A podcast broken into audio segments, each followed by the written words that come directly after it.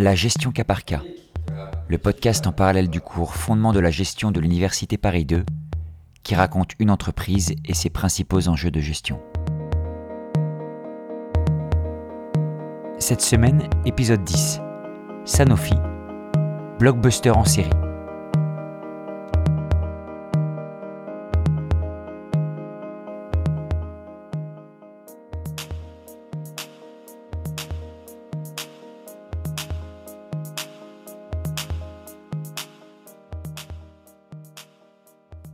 Dis-moi, quand ils ont inventé le doliprane, ils se sont dit quoi? Je pense qu'on va le faire bien gros, comme ça, quand euh, la personne sera malade, qu'elle aura une angine ou une rhino, donc en l'occurrence la gorge euh, gonflée, ça ne passera pas. Elle dégueulera tout, elle dégueulera tout. C'est ça qu'ils se sont dit là? Regarde-moi le truc, c'est une croquette pour hippopotame.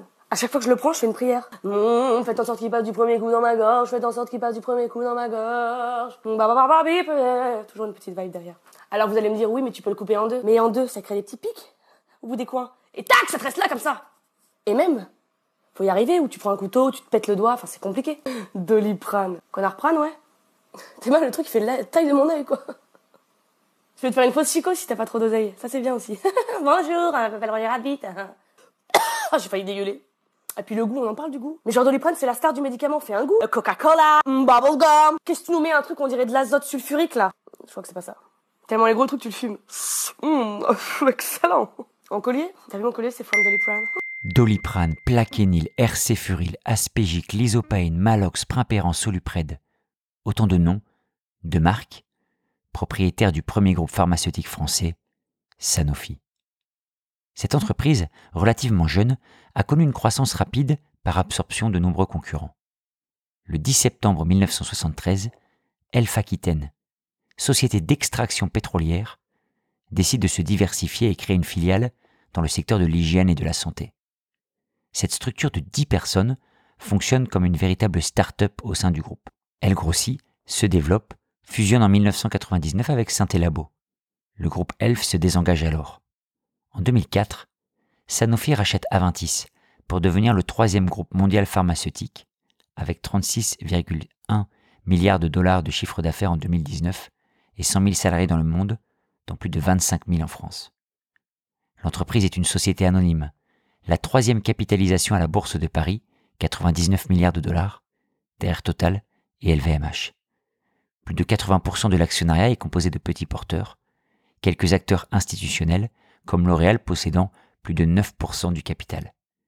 Très rentable, Sanofi a distribué 3,8 milliards d'euros à ses actionnaires en 2019 et propose un dividende de 3,15 euros par action en 2020 pour la 26e année consécutive. Comment expliquer cette rentabilité caractéristique des laboratoires pharmaceutiques? Quelle est la spécificité de leur modèle économique? Dans cet épisode, nous essaierons, au travers de l'analyse du cas Sanofi, de comprendre la spécificité de leur modèle de gestion.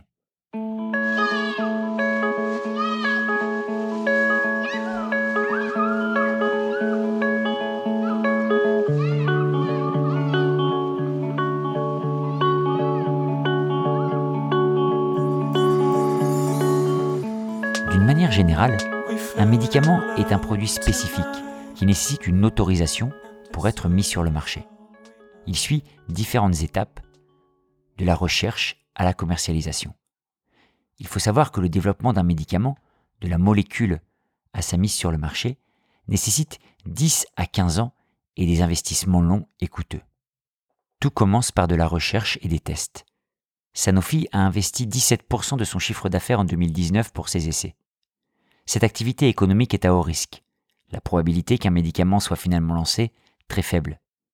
À titre d'exemple, on estime que 99% des essais cliniques menés contre la maladie d'Alzheimer sont des échecs. 1438 essais cliniques sur le cancer ont été enregistrés sur la même période 2002-2012, avec un taux d'échec de 89%.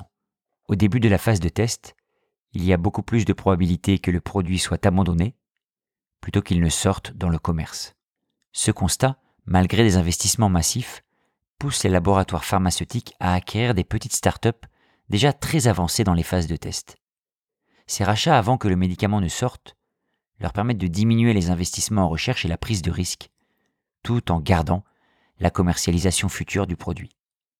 En janvier 2018, Sanofi acquiert Bioverative, entreprise américaine spécialisée dans l'hémophilie, pour 11,6 milliards de dollars. La même année, Sanofi acquiert également Ablinx pour 3,9 milliards d'euros. Ablinx, eh c'est une start-up spécialisée dans la recherche de traitements basés sur des nanocorps identifiés dans les systèmes immunitaires de Lama et d'Alpaga. Les traitements d'Ablinx, qui en sont encore au stade expérimental, pourraient agir contre des maladies comme la polyarthrite rhumatoïde, le psoriasis ou des formes de cancer. Dans le business model des laboratoires pharmaceutiques, cette phase de recherche et développement correspond à des centres de coûts importants, des investissements à haut risque qui ne seront pas toujours rentabilisés.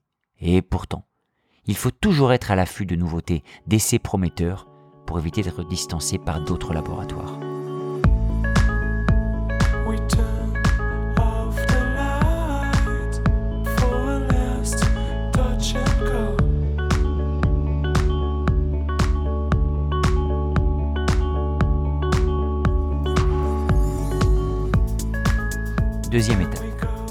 Les essais s'avèrent concluants, intervient l'homologation des médicaments. Les laboratoires doivent solliciter une AMM, autorisation de mise sur le marché, qui est délivrée en France par l'ANSM, Agence nationale de sécurité du médicament, et par l'Agence européenne du médicament en Europe. Lorsque l'AMM est délivrée, le laboratoire cherche alors à rentabiliser son produit. Les médicaments qui arrivent sur le marché doivent effectivement permettre de couvrir les coûts de recherche et développement importants en amont. Dans le business model des laboratoires pharmaceutiques, c'est à cette étape que les dépôts de brevets interviennent. Ils protègent le produit pendant environ une quinzaine d'années après sa mise sur le marché. Pendant ce laps de temps, les concurrents ne peuvent utiliser le principe actif. Les brevets offrent donc une exclusivité d'exploitation au laboratoire. Pour rentabiliser au maximum son futur médicament, l'entreprise pharmaceutique peut également jouer sur sa politique de prix. Elle peut certes fixer librement le prix du médicament, mais le chiffre d'affaires d'un tel produit, notamment en France, s'appuie sur le système de la sécurité sociale. Un médicament aura davantage de chances d'être consommé par le patient s'il est remboursé en partie ou en totalité par la sécurité sociale. C'est pourquoi de nouveaux médicaments qui sortent sur le marché effectuent une demande de prise en charge par la sécurité sociale auprès de la haute autorité de santé. Si cette demande est acceptée, le prix du médicament sera négocié entre le laboratoire et une commission sur les produits de santé. Ce prix dépendra notamment du SMR, service médical rendu. Dans ce cas, le coût devient quasiment indolore pour le patient.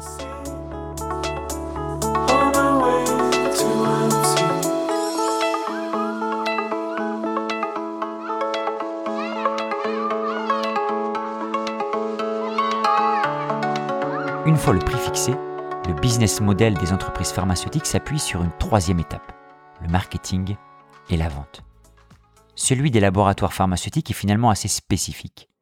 En effet, les clients finaux ne peuvent pas acheter librement de nombreux médicaments, ceci nécessite une prescription médicale. C'est donc le médecin, la personne à convaincre pour le laboratoire. S'il est persuadé du bien fondé d'un médicament, il le prescrira plus facilement à son patient. Les laboratoires pharmaceutiques ont donc de nombreux visiteurs médicaux, des commerciaux, qui rendent visite aux médecins pour leur parler de leurs nouveaux produits. Parfois, ces commerciaux organisent des colloques, des conférences, où ils réunissent des médecins spécialisés dans une discipline pour leur présenter les nouveaux médicaments.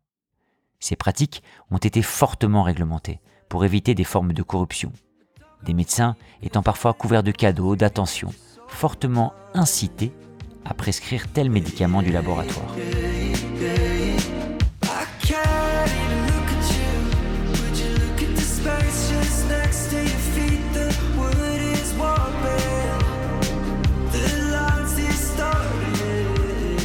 Business model s'appuie donc sur une combinaison gagnante. Produits protégés par un brevet, remboursés par des systèmes de sécurité sociale ou d'assurance, et prescrits par des médecins pour de nombreuses pathologies répandues. Si toutes ces conditions sont réunies, alors le médicament devient un blockbuster, un produit qui n'a pas de concurrent, une rente de plusieurs années pour le laboratoire. Le Plavix de Sanofi par exemple, médicament anticoagulant contre les maladies cardiovasculaires, est devenu le médicament le plus vendu dans le monde en 2011 avant que le brevet ne tombe dans le domaine public. Son chiffre d'affaires à l'époque 7 milliards d'euros.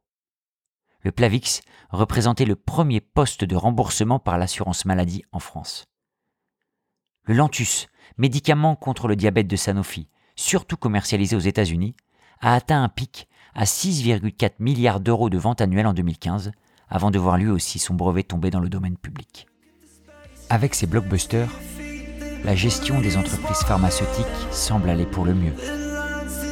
À suivre.